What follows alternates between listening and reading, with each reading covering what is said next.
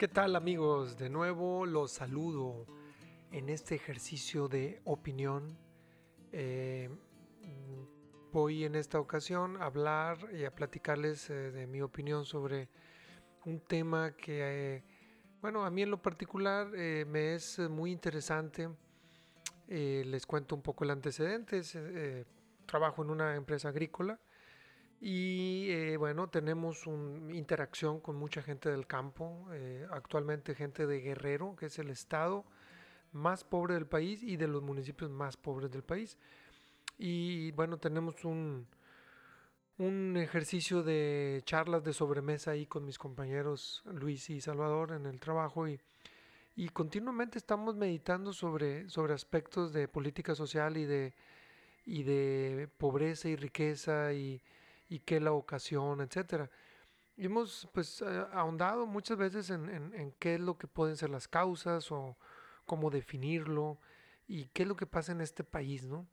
Eh, aunado a eso, pues como ya lo saben, este me, me di a la tarea de leer el libro del presidente López Obrador sobre su proyecto de economía moral y bueno, él también esboza ahí una bola de ideas relacionadas con eh, un posible origen de la pobreza.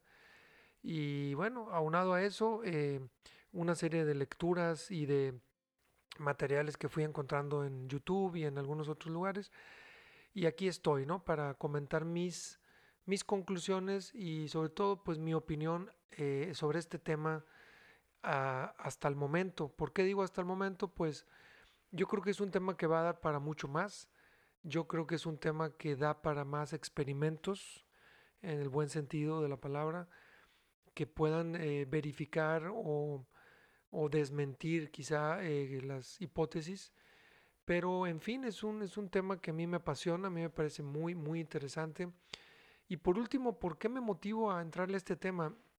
Eh, yo creo que México es un país en particular mm, donde hemos, eh, hemos tenido el, lastre de la pobreza por mucho más tiempo del que sería razonable. En otras palabras, este país tiene muchos pobres, ya lo platicaremos ahorita cuando les narre un poquito el, eh, los números del Coneval, pero tenemos décadas eh, marcando números de pobreza similares, ligeramente menores, aunque el país en muchos de sus macro, mm, em, macro indicadores pues muestra que, hemos, que hemos mejorado mucho, que tenemos una economía mucho más, eh, eh, bueno, pues productiva, intensa, competitiva. Y, cabe la pregunta, ¿qué está pasando? ¿Es el sistema? ¿Es, es la aproximación capitalista? ¿Es eh, la corrupción? ¿O hay otras causas más sutiles, más profundas o más eh, políticamente difíciles de, comentar. Y bueno, eh, no quiero adelantar las conclusiones, ni, ni, creo que sean las únicas ni las más correctas, pero, pero bueno, son, es mi humilde opinión sobre el tema de la pobreza, especialmente en nuestro país. Em, antes de entrar en materia, yo nada más quiero comentarles que he estado dando seguimiento a la cantidad de, de oyentes de este, de este ejercicio ¿no? de, difusión de ideas. Eh, va subiendo poco a poquito, hay más personas interesadas en, escuchar esta opinión, eh, si ustedes gustan, eh, paralela a lo que los medios masivos están por ahí proponiendo. tiene un ejercicio pues algo más intenso de, de pues de qué de, de investigación, de análisis de otros de otros autores, etcétera, a veces basado en libros también. Pues solo les pido así eh, de la manera más atenta, pues que lo compartan, ¿no? Que le comenten por ahí a alguien, que le pueda ser interesante, útil, eh, o simplemente que pudiera ser eh, una contraopinión interesante sobre los temas que, que aquí voy tocando. Los temas yo no los quiero hacer ni comerciales ni, ni de moda. Más bien son lo que a mí más me cosquillea, lo que más traigo en mi, en mi mente y, pues de eso les platico, de eso les doy mi opinión. Espero que haya coincidencias con las, digamos, con los gustos de, de los temas que ustedes tienen.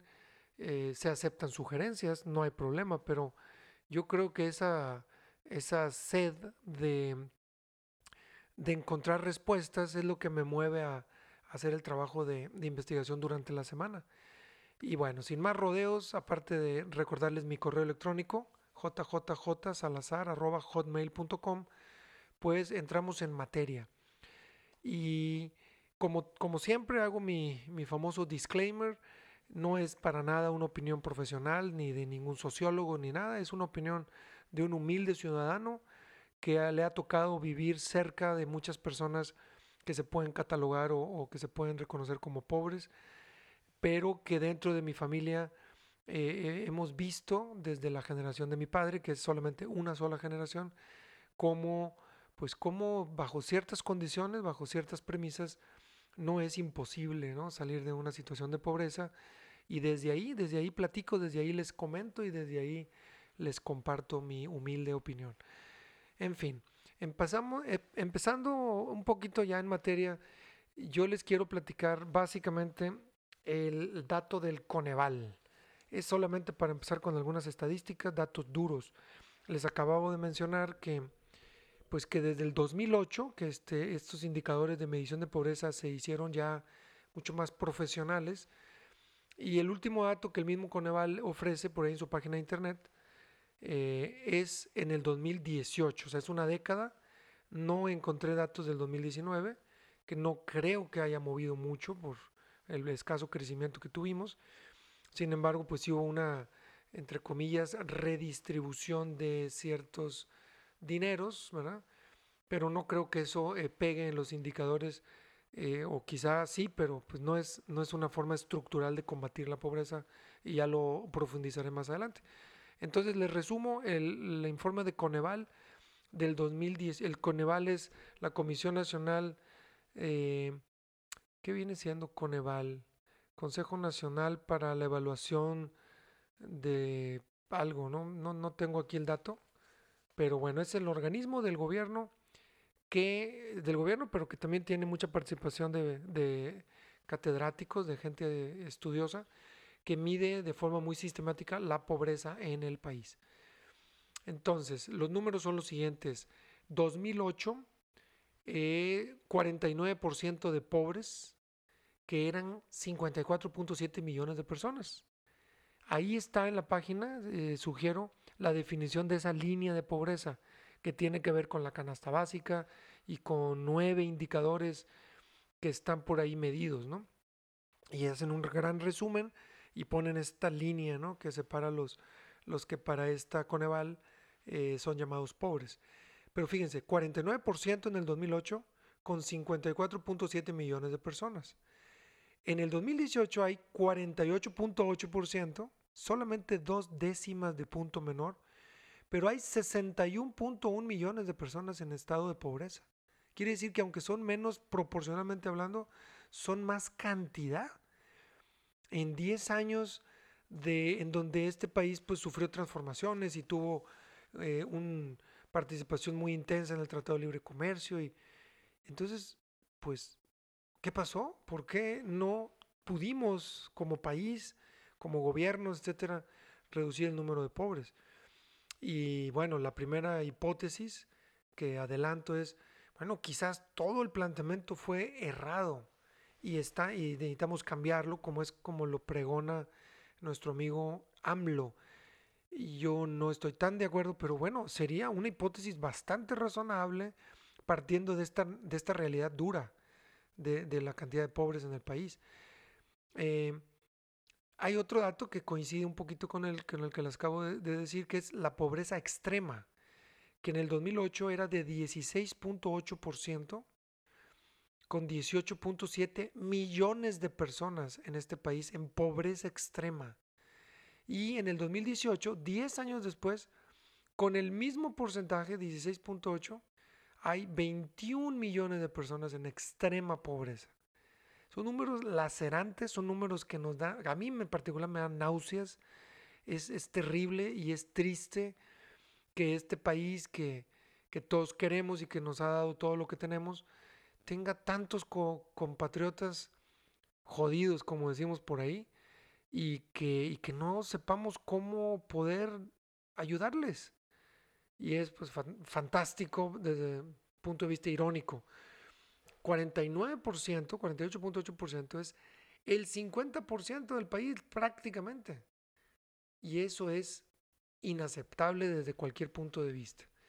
Eh, yo creo que este, lo que estamos viviendo de, esta, de este sueño, eh, bueno, yo no le voy a poner ningún adjetivo, pero de esta propuesta López Obradorista, pues es el, refleja, es el reflejo también en parte de esta realidad que, pues que no hemos podido o no hemos querido o no, o no, o no se ha querido, no sé. Por, por parte de los, de los mismos pobres también, eh, hacer nada diferente que pueda cambiar la realidad. Entonces, bueno, empezando con esta, con esta dosis de realidad, con estos números duros que están por ahí accesibles en, la página de coneval.org.mx. Eh, solo les comento un par de datos sobre esta encuesta. Eh, son nueve, ellos hablan de nueve aspectos que obviamente incluyen eh, datos como el ingreso per cápita, pero también incluyen rezago educativo, servicios de salud, acceso a seguridad social, vivienda, tanto en calidad como en espacios, acceso a calidad nutricional, cohesión social y eh, puntos tan concretos como distancia a, un, a una vía eh, pavimentada, una carretera. Todo se computa y se sacan estos numeritos, pero bueno, independientemente de la metodología o de, las, de la línea de pobreza que se quiera poner, la realidad es triste, pero es realidad. Eh, muy bien, pues después de esbozar estas estadísticas, voy a pasar a hablar un poquito sobre mis, mi opinión sobre las definiciones.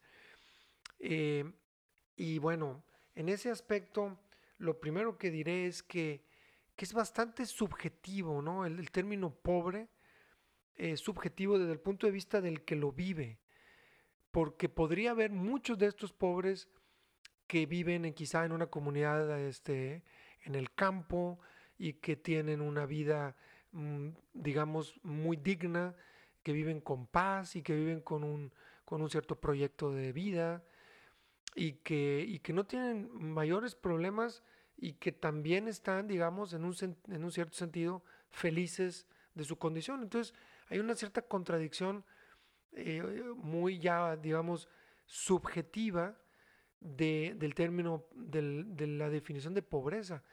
Yo también podría hablar de que hay mucha gente que está en clase media alta, pero que solía ser rica y que vive, digamos, una vida, una vida pobre desde el punto de vista mental eh, o, emocional, eh, siempre quejándose o siempre repugnante, ¿no? Siempre eh, tristes, ¿no? Por la situación, por alguna experiencia previa donde habían tenido abundancia y después ya no la tenían. Entonces, desde ahí ya hay un poquito de sutileza en esto de la definición de pobreza. No con esto quiero demeritar eh, que los números eh, son terribles, lacerantes y tristes, ¿no? Yo creo que más bien es un, es un primer matiz que doy a las definiciones. Es complicado definir pobreza. Eh, sin embargo, bueno, ya hablando estrictamente de, de una, digamos, precariedad o una carencia de lo básico, de lo mínimo, pues podrás estar muy contento, pero pues estás, estás, estás pobre, ¿no? Estás pobre si te guste o reconocerlo o no. Y eso también es una realidad. Otra, otro concepto que a mí me gustaría dejar como muy a un lado es la definición de pobreza espiritual que propone por ahí las bienaventuranzas en los evangelios. Lo dejo a un lado porque, porque sí puede ser causa de mucho, digamos, mucha confusión.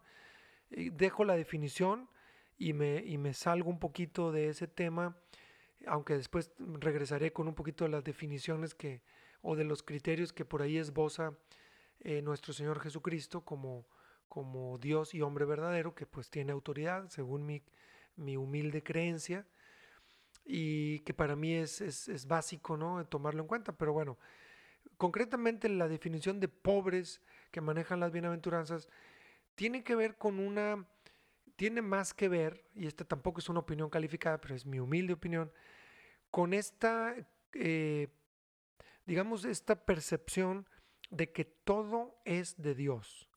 todo nos lo da Dios. La vida, las cosas, eh, la riqueza, eh, los talentos, todo viene de Él. Entonces, el que no es pobre, reconociendo que todo es ajeno y que somos simples instrumentos y que somos simples administradores, pues no tiene esa pobreza espiritual de la que habla el Evangelio. Obviamente que esa pobreza espiritual de la que habla esas bienaventuranzas, pues tiene que ver también con, con actos, con acciones. Si, tú, si no es tuyo, si eres administrador, pues no te puedes poner a, a ser tacaño, ¿no? O a, quitarle al, que menos tiene o, o, al o no ser justo, ¿no? Pero, pero en sí mismo tiene que ver con, ese, con esa definición. Entonces, la pobreza, eh, digamos, como, como un ideal evangélico, parte de esa idea. No necesariamente nos invita a ser precarios o a no tener nada, yo lo, lo platicaré más adelante, ¿no? Porque no es lo mismo y, y tampoco es una justificación para que los ricos se olviden de los demás, no. Pero sí, sí también define un poquito. Pobreza espiritual tiene que ver con darle a Dios el crédito de absolutamente todo. Eh, por ejemplo, si tú eres agricultor y vas a tener una cosecha de papa, perfecto, tú eres el dueño, pues sí, pero el sol y el suelo y el CO2 de la atmósfera, pues la verdad es que tú no eres el dueño. Yo no sé que tengas un título de propiedad de eso. Y eso empieza a, reconocer que tengamos lo que tengamos, eh, eh, Dios ha sido eh, coautor de ello, incluyendo cosas tan elementales como la misma vida, como la inteligencia, como los talentos, como la salud y bueno, con todo lo demás, ¿no? Porque si tú siembras, si tú construyes, si tú fabricas, tú tienes que sacar de algún lugar los materiales y yo te aseguro que, que en algún momento no fue de nadie más que de Dios y sigue siendo de él todo, ¿no? Entonces, dejando a un lado esa definición, eh, yo me paso a lo siguiente, ¿no? Eh, un poquito entrando en materia, ¿no? De, de, esta opinión que tengo yo sobre las, sobre las causas. ¿Qué causa la pobreza? Y pues tratando de ser un poco, digamos, rápido en mi opinión, yo les, les, les hice les comparto, ¿no? Con mucho cariño, una lista de, de causas que son un poquito ajenas a la proactividad humana o a la voluntad humana. Y esa es una lista de causas que no podemos ignorar porque son, son digamos, eh, son reales también y son una, una, digamos, es una manera de ver que también el asistencialismo y la política social pública tiene que estar ahí porque hay causas de pobreza muy difíciles de quitar con la voluntad y con la laboriosidad, como lo voy a mencionar en un ratito, ¿no? Por ejemplo, ¿qué pasa cuando realmente el niño nace en una familia pobre? Una cosa tremendamente real. Yo nací en una familia pobre. Bueno, de entrada, ese niño ya es pobre. Y pues es difícil pedirle a un niño de un año o dos años o tres años, pues que por su propia laboriosidad, su propia voluntad, su propia perseverancia, su ahorro, salga de la pobreza. Tiene que haber algo antes, pero es una realidad. La pobreza, la, la causa de la pobreza es nacer en un hogar pobre. Y eso pues nos debe de abrir los ojos para tener esa pues que responsabilidad social aún en los más eh, cerrados capitalismos, ¿no? por decirlo de alguna forma. Eh, otra causa, pues es la enfermedad. Hay hogares que tienen un papá minusválido o una mamá minusválida o que tienen algún familiar como un abuelito que les ha causado gastos muy fuertes por tema de salud. Y eso es algo real y es algo difícil también de, de poderle echar la culpa a la proactividad de las personas. Es una realidad y tiene que haber eh, subsidiariedad, tiene que haber solidaridad por parte de alguien, de la sociedad civil, del gobierno, de, las iglesias, de las religiones, no lo sé. Pero tiene que haber una estructura que la misma sociedad se invente para poder apoyar a ellos de una manera, de cierta forma, desinteresada. Otra causa, pues sí, es la, la, edad, ¿no? La, la, los viejitos. los adultos mayores, dicen ahora, ¿no? Eh, amablemente. Eh, obviamente que sí hay mucho que platicar sobre por qué un viejito que trabajó toda su vida llegó en esa situación de precariedad al final de la vida. Y ahí pudiera haber matices que ya tocan más la responsabilidad de la persona o eh, pues las, digamos, las virtudes o los hábitos o mil cosas que trataré de mencionar más adelante. Pero una vez que el viejito ya está viejito y no puede trabajar, pues realmente son pobres que o se les ayuda o van a estar en peligro incluso de muerte, porque así es la, triste realidad, por clima, por, por falta de comida, por falta de medicamentos. Estas causas de la pobreza que son ajenas en gran medida a la voluntad, tenemos que verlas, tenemos que reconocerlas y tiene que haber eh, políticas públicas y, eh, digamos, eh, social, ¿verdad? O sea, una política social que coadyuve, que valore, que contribuya, que apoye, que dé.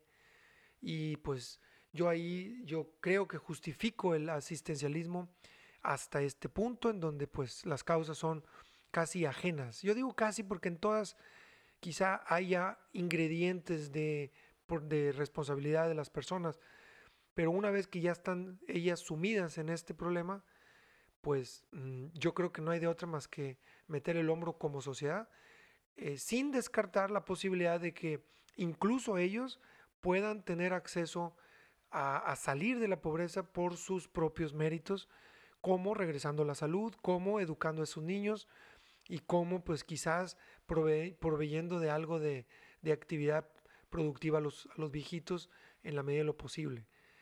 Eh, pero no lo sé, eso es algo que te tendría que ver caso por caso.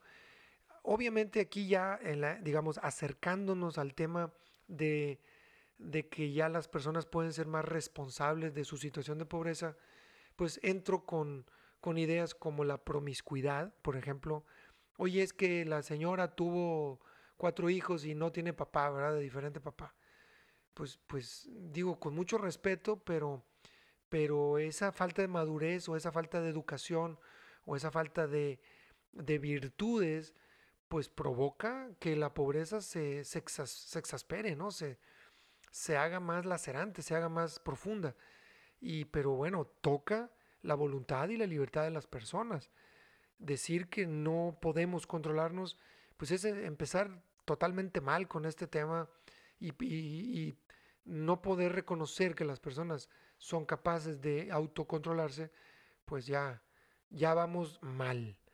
Entonces yo creo que aquí en el tema de la promiscuidad, que quiere, quiere que tiene que ver con hogares, hogares rotos, con señores que tienen dos o tres casas, con con, bueno, con la misma prostitución que provoca muchos hijos que no tienen, este, digamos, un hogar que los, que los cobije. Eh, toca también el tema de las madres o los padres solteros, eh, que provocan abandono, provocan dejadez, provocan malos ejemplos, etcétera, etcétera. Pero ya estoy un poquito adentrándome a causas de la pobreza que tienen que ver más con la libertad y la responsabilidad eh, y digamos el autodominio y la voluntad de las personas. Eh, ¿Nos gusta reconocerlo o no? Eh, no quiero decir con esto que las personas no fallen o no sean, no todos seamos débiles. Esto no, no, no toca eso. Pero siendo objetivos, la pobreza es difícil de vencer cuando uno pues no tiene voluntad que le, que le haga ser dominador de sus propias pasiones. Bueno, un poco más en la línea de lo que de los hábitos o de las de los estilos de ser que siguen siendo causas de la pobreza, pero que ya tocan más los hábitos y la misma modo de ser de las personas. Mucho de esto que se puede aprender y mucho de esto que se puede desarrollar como hábito, ¿no? Eh, claro que hay cosas que tienen que ver con el modo de ser de las personas, pero no excluye que se pueda aprender y que se pueda avanzar. Y son las siguientes. Eh, por ejemplo, ¿qué podría caracterizar a una persona, digamos, pobre o, qué es lo que tú ves en una persona para predecir que la pobreza va a ser su, su compañero?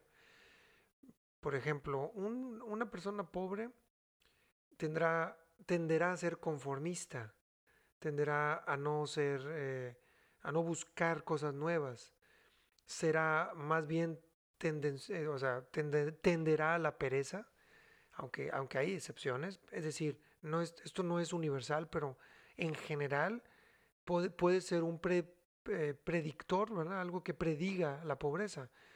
Alguien que despilfarra o, gasta sin ser previsor, aún en, casos donde haya poco dinero.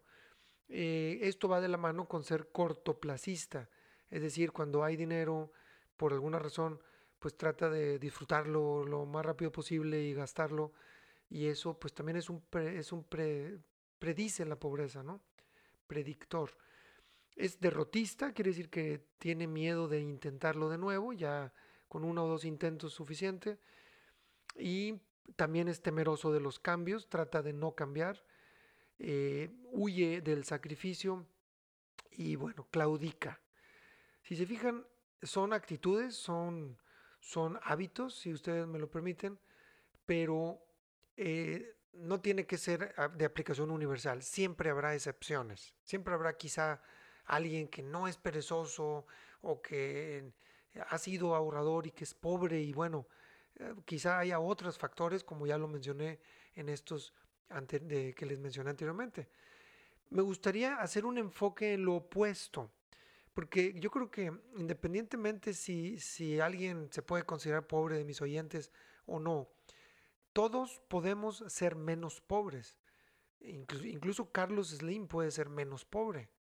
No tendría nada de malo que él buscara eh, ser menos pobre desde el punto de vista de, dejar eh, más huella en esta vida, de, hacer más empresas, de, y por qué no, de, tener más patrimonio eh, para los hijos o para las futuras generaciones o para crear más empleos, etcétera.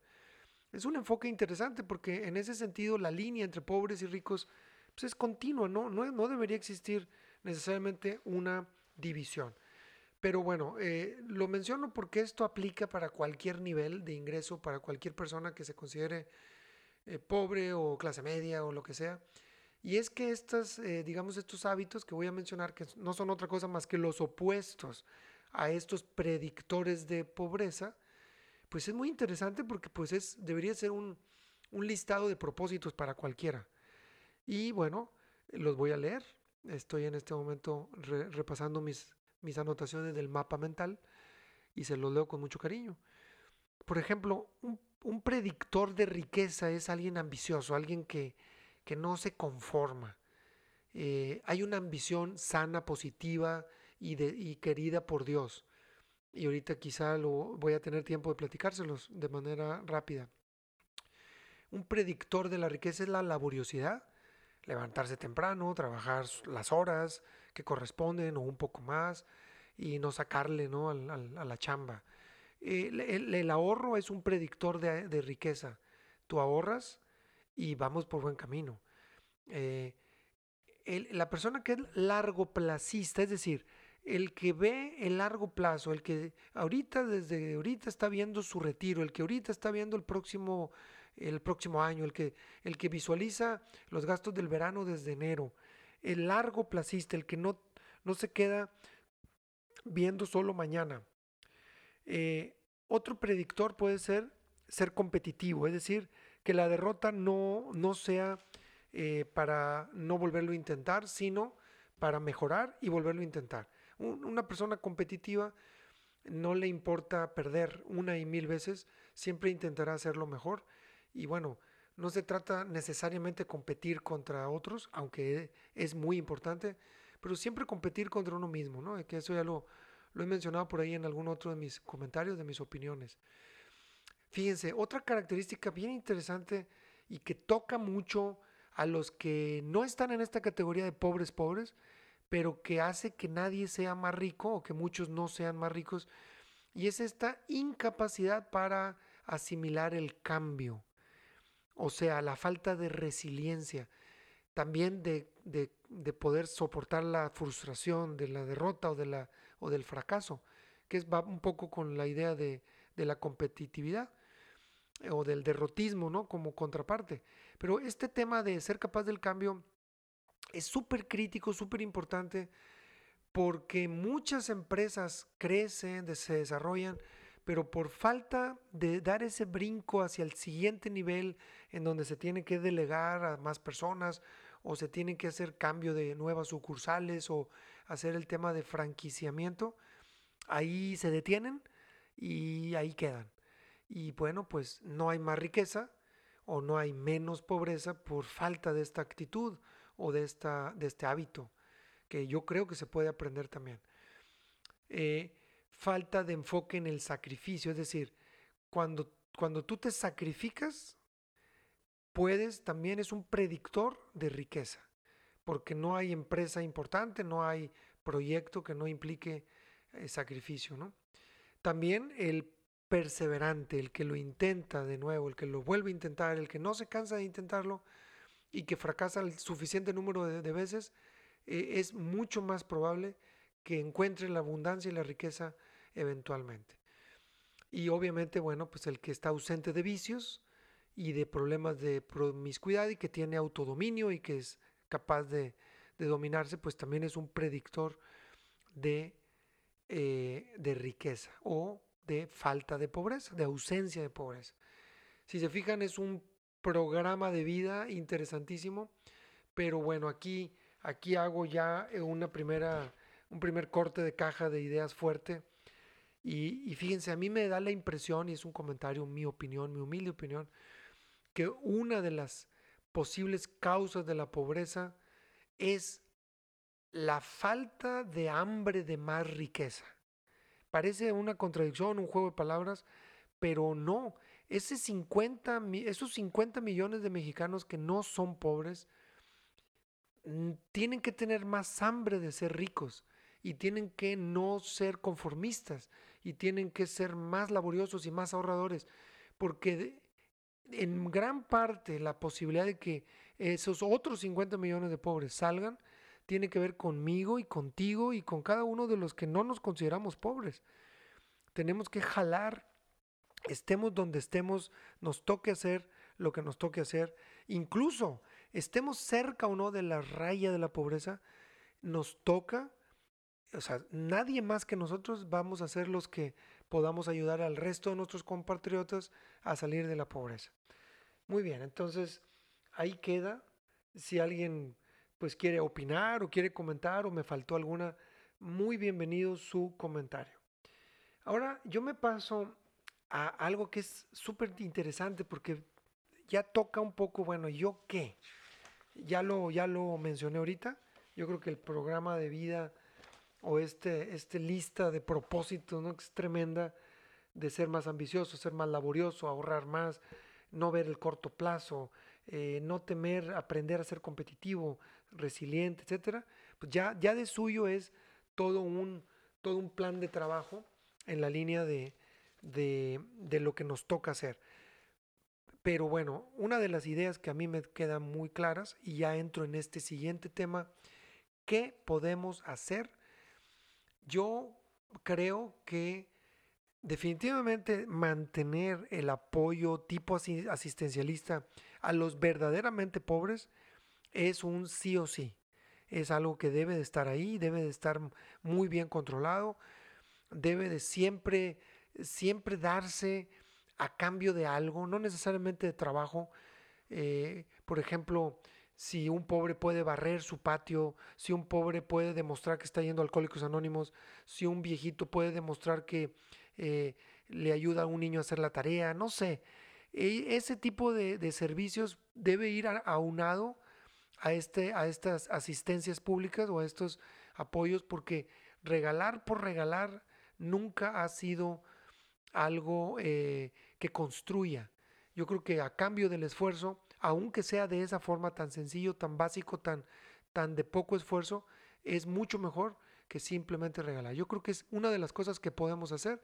Esto es algo que toca mucho política pública, pero esto tiene que ver con nuestros hijos, con nuestros empleados y con, nuestro, y con la misma caridad que damos por ahí en la calle, ¿no? Eh, sin que descarte que haya casos extremos en donde dar el billete sin averiguar mucho o dar la, la especie, ¿no?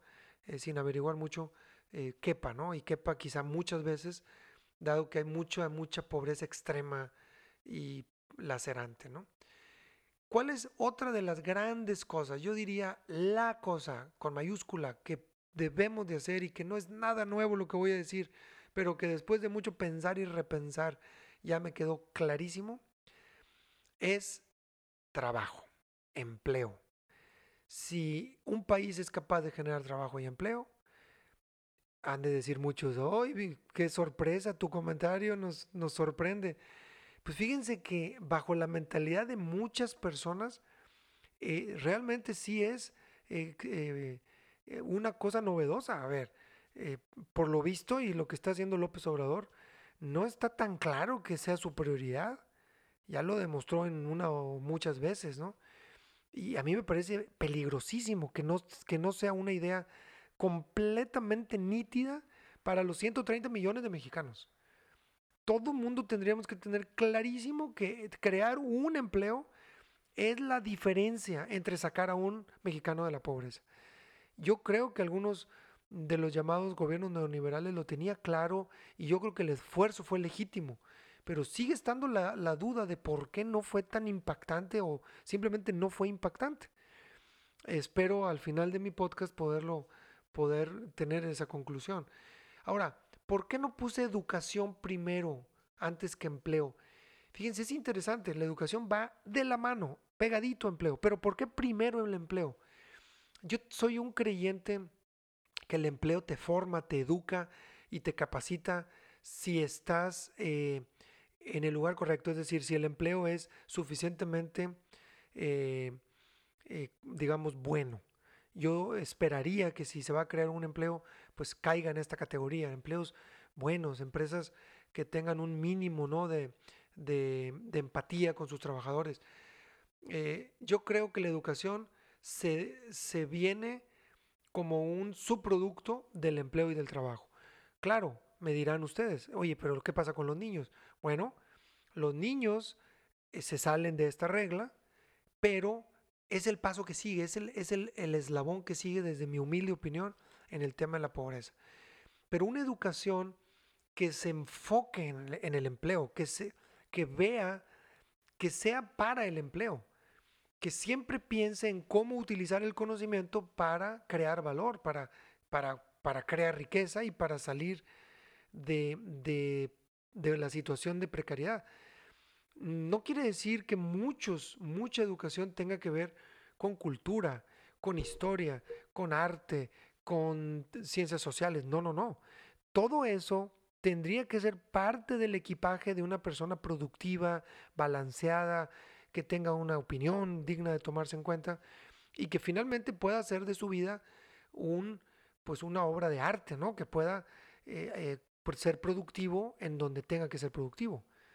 Yo creo en el final de los casos que también es creación de valor el arte y también es creación de valor eh, las ciencias sociales, ¿no?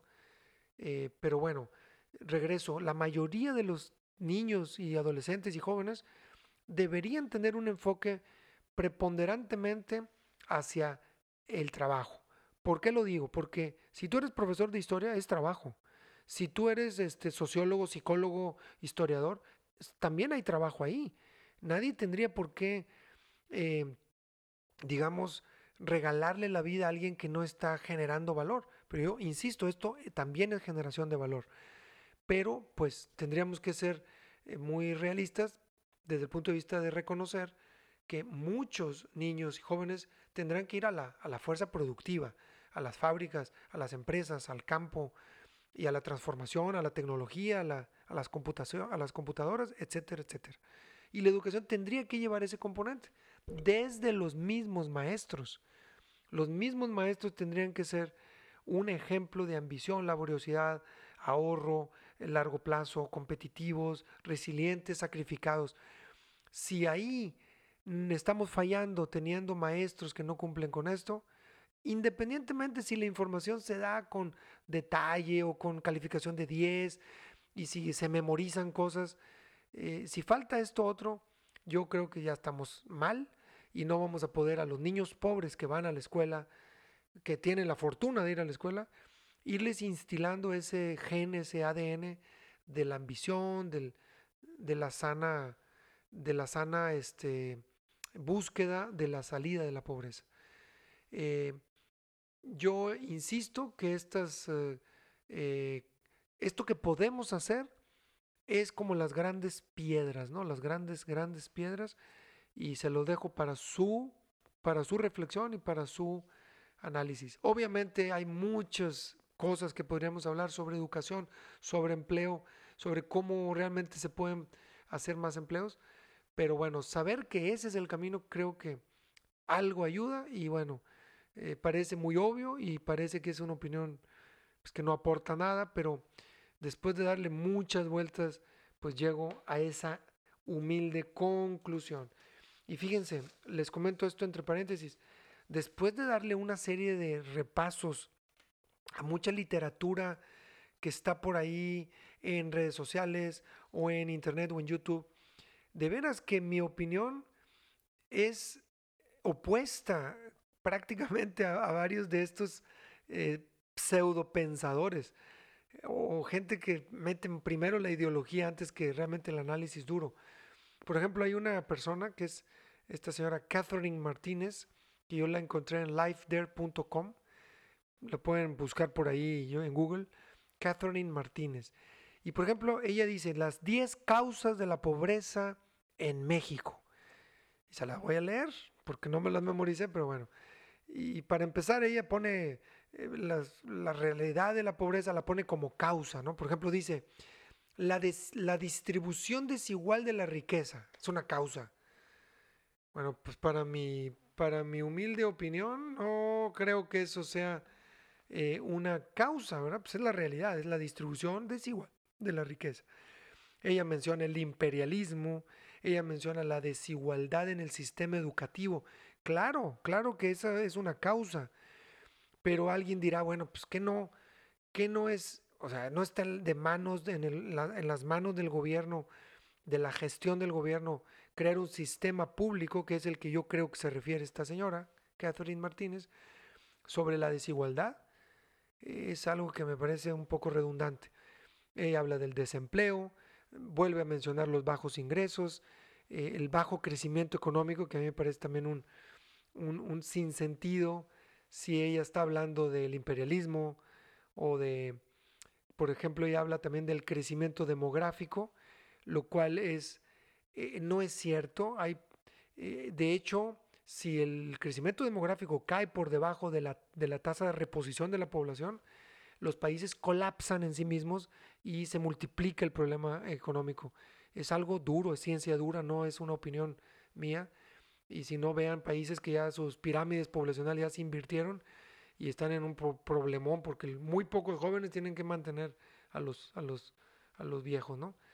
De momento sí parecería, ¿no? Oye, pues, somos muy poquitos, pues, todos somos ricos, ¿no? Podrían ser muy poquitos pobres. Y hay muchos casos que así lo es. Carencia de servicios, la misma corrupción como causa. Yo creo que sí, pero yo creo que se maximiza el problema de la corrupción eh, porque yo creo que si lo ponemos en un contexto donde, donde hay abundancia, pues si hay corruptos tendrán que irse a la cárcel y tendremos que ir por ellos, pero no tendrían por qué quitar abundancia del resto de la sociedad honesta. Y yo, yo, yo lo veo de esa manera y es mi humilde opinión también. Y esta señora Catherine Martínez también menciona a la Iglesia Católica como, como causa de la pobreza. Y bueno, yo me quedo con estos comentarios para final, pero yo, yo difiero de esta señora. Otro señor, Joseph Stinkling, no sé qué, qué nacionalidad sea, pero yo lo encontré en MSN, MSN Noticias. Él es Premio Nobel de Economía, Joseph S-T-I-G-L-I-T-Z, o algo por el estilo. Y este amigo habla de un pasado colonial como causa, ¿no? O sea, ya hace casi ciento y feria años o, más. Y bueno, pues la causa, pues, pues, se me hace que ya está muy anacrónico, ¿verdad? Ya pasaron muchas décadas, muchas generaciones, como para que eso todavía eh, sea una causa, una piedra grande. No dudo que la herencia, que la herencia cultural eh, ¿verdad? Se haya heredado y la pobreza también. Pero decir el colonialismo, ay, que se me hace que ya, ya, ya, no, ya no va. Él habla también de la diversidad étnica, que a mí me parece hasta una ofensa, porque no importa el color de tu piel o el origen, si tú tienes estos, estas virtudes, nadie va a impedir que salgas de pobre. Eso, eso me queda claro. Echarle la culpa al color de la piel es, casi reconocer que, que, el mismo Benito Juárez, del cual es un personaje que no, no me cae del todo bien, pero no, no haya podido llegar a donde llegó. O muchísima gente morena o incluso de color que es riquísima ahorita. Entonces yo creo que es ahí un contrasentido. Pero bueno, lo menciono porque esta obviedad de mis conclusiones, la verdad es que si uno le escarba un poquito, se da cuenta que, que, sí, que sí tiene novedad, ¿no? Eh, este señor Joseph Stintlings también menciona que la pobreza es causa de que los países hayan basado su riqueza en recursos naturales. Yo creo que tampoco es algo tan claro. Si un país ya de por sí tiene recursos naturales, pues más fácilmente podría ser rico si cumple estas virtudes de las que hablé hace rato. Y, bueno, pues me parece también un tema algo, algo contradictorio. Él también habla como punto número 5 el sistema tributario. Dice, no, es que en los países donde el, impuesto se hace al consumo hay menos equidad y menos redistribución. Yo creo que es un, es un tema de patada de ahogado, ¿verdad? Yo creo que de cualquier manera que el gobierno se haga de recursos puede ser en cierta manera válida. A mí me parece que tasar el éxito de las empresas a través de un ISR alto es de cierta manera topar eh, la expansión acelerada de la economía. Ya lo vemos en algunos países como en Estados Unidos, en donde se bajan los impuestos y, la economía va como nunca, rompiendo récords de, cinco décadas, ¿no? Y no lo digo yo, ahí están los datos, ¿no? Pero bueno, yo creo que es un tema en donde debe haber un punto medio y en mi humilde opinión, yo creo que hay que premiar a las empresas que generan valor, riqueza, utilidades y que lo traducen en mejores salarios y mejores, eh, digamos, ambientes laborales. Bueno, pues aquí me quedo. Yo quise esbozar estas dos opiniones de Catherine Martínez de lifethere.com y del señor Joseph Stiglitz, Premio Nobel de Economía, solo para mencionar que, pues, que hay de, manteca, de azúcar y de caramelo en esto, y, y, no siempre las opiniones, pues, bueno, para empezar son diferentes, no quise que la mía sea la única ni la verdadera, pero desde mi humilde opinión, yo creo que solo el empleo, la educación, y las virtudes realmente van a sacar a la gente de pobre sin quitar que algunos requieran de asistencia social. Eh, discúlpenme si soy un poco repetitivo, yo estoy pensando para mí mismo, pero bueno, espero me comprendan. Me voy a, a unas conclusiones, no sin antes repasar así de manera rapidita este tema del enfoque cristiano de la pobreza. Ya mencioné el tema de las bienaventuranzas, donde Jesús menciona la pobreza en un sentido amplísimo. Todos tendríamos que ser pobres porque todo viene de Él, la vida, la salud, y yo no lo repito porque ya lo mencioné hace ratito. Pero, ¿qué pasa con los demás pasajes donde Jesús dice, oye, el rico no pasa por el ojo de una aguja? O, regala a los pobres todo y ven y sígueme. O, eh, ¿qué pasa con las otras citas en donde habla de los talentos, por ejemplo, ¿no? O donde dice que al que tiene se le dará más y al que no tiene se le dará menos. Yo creo que aquí Jesús lo menos que tenía en mente cuando él predicó todo esto eran ideologías o eran sistemas políticos o eran o sistemas económicos. Yo creo que Jesús no es ni socialista, ni capitalista, ni mucho menos. Jesús eh, define al hombre porque Él es el autor del hombre. Eh, Jesús, que es Dios, eh, entiende al hombre hasta lo más profundo de su ser, porque Él nos creó y somos imagen suya. Y Él como modelo pues fue, fue el hombre perfecto, ¿no? Y fue eh, Dios perfecto eh, encarnado, ¿no? bueno, respeto mucho a los que no crean esto, pero esa es mi, mi creencia y, bueno, ilumina mi opinión en muchos sentidos. Y bueno, termino diciendo esto, ¿por, ¿por qué decir que Jesús eh, su doctrina, que también es doctrina de la Iglesia Católica, pudo ser motor o creador de pobres. Yo creo que si lo llegó a ser, no fue por una veracidad en la interpretación de la escritura y de la tradición. Yo creo más bien que es una eh, tergiversación de, la doctrina propia y, no darle este carácter mucho más arriba de ideologías y de, y de sistemas. Yo creo que Jesús nos invita a hacer las dos cosas, pobre siempre, siempre decir lo mío no es mío, soy administrador, todo es de Él, estar en continua acción de gracias. Y por lo tanto, como administrador, no me llevo nada, todo se queda aquí cuando me muera. Yo tengo que, ese valor que yo creo y esa riqueza que yo creo en base a todo este crecimiento en virtudes y en hábitos buenos, eh, tiene que ser de cierta manera derramado, compartido y, digamos, eh, creando espacios para que otros puedan escalar esta escalerita de, de la sacada de la pobreza, que muchas veces es una pobreza mental. Y aquí caigo en las, en las citas que son más del gusto capitalista de Jesús. Y bueno, a todos se nos dieron talentos. A algunos se les dio un talento, a algunos se les dieron diez talentos, no lo sé. Eh, definitivamente es una realidad, nos guste o no. No todos somos igual de inteligentes, no todos somos igual de, de proactivos, de laboriosos. Entonces, una cierta desigualdad o inequidad es casi una realidad eh, de la propia naturaleza humana.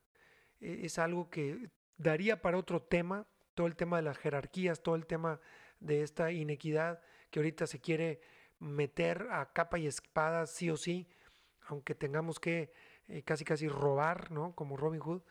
y, yo creo que no, yo creo que no es el camino, yo creo que más bien tenemos que hacer que nadie sea pobre o los menos sean pobres y esos pobres pues tengan una vida digna hasta donde se pueda.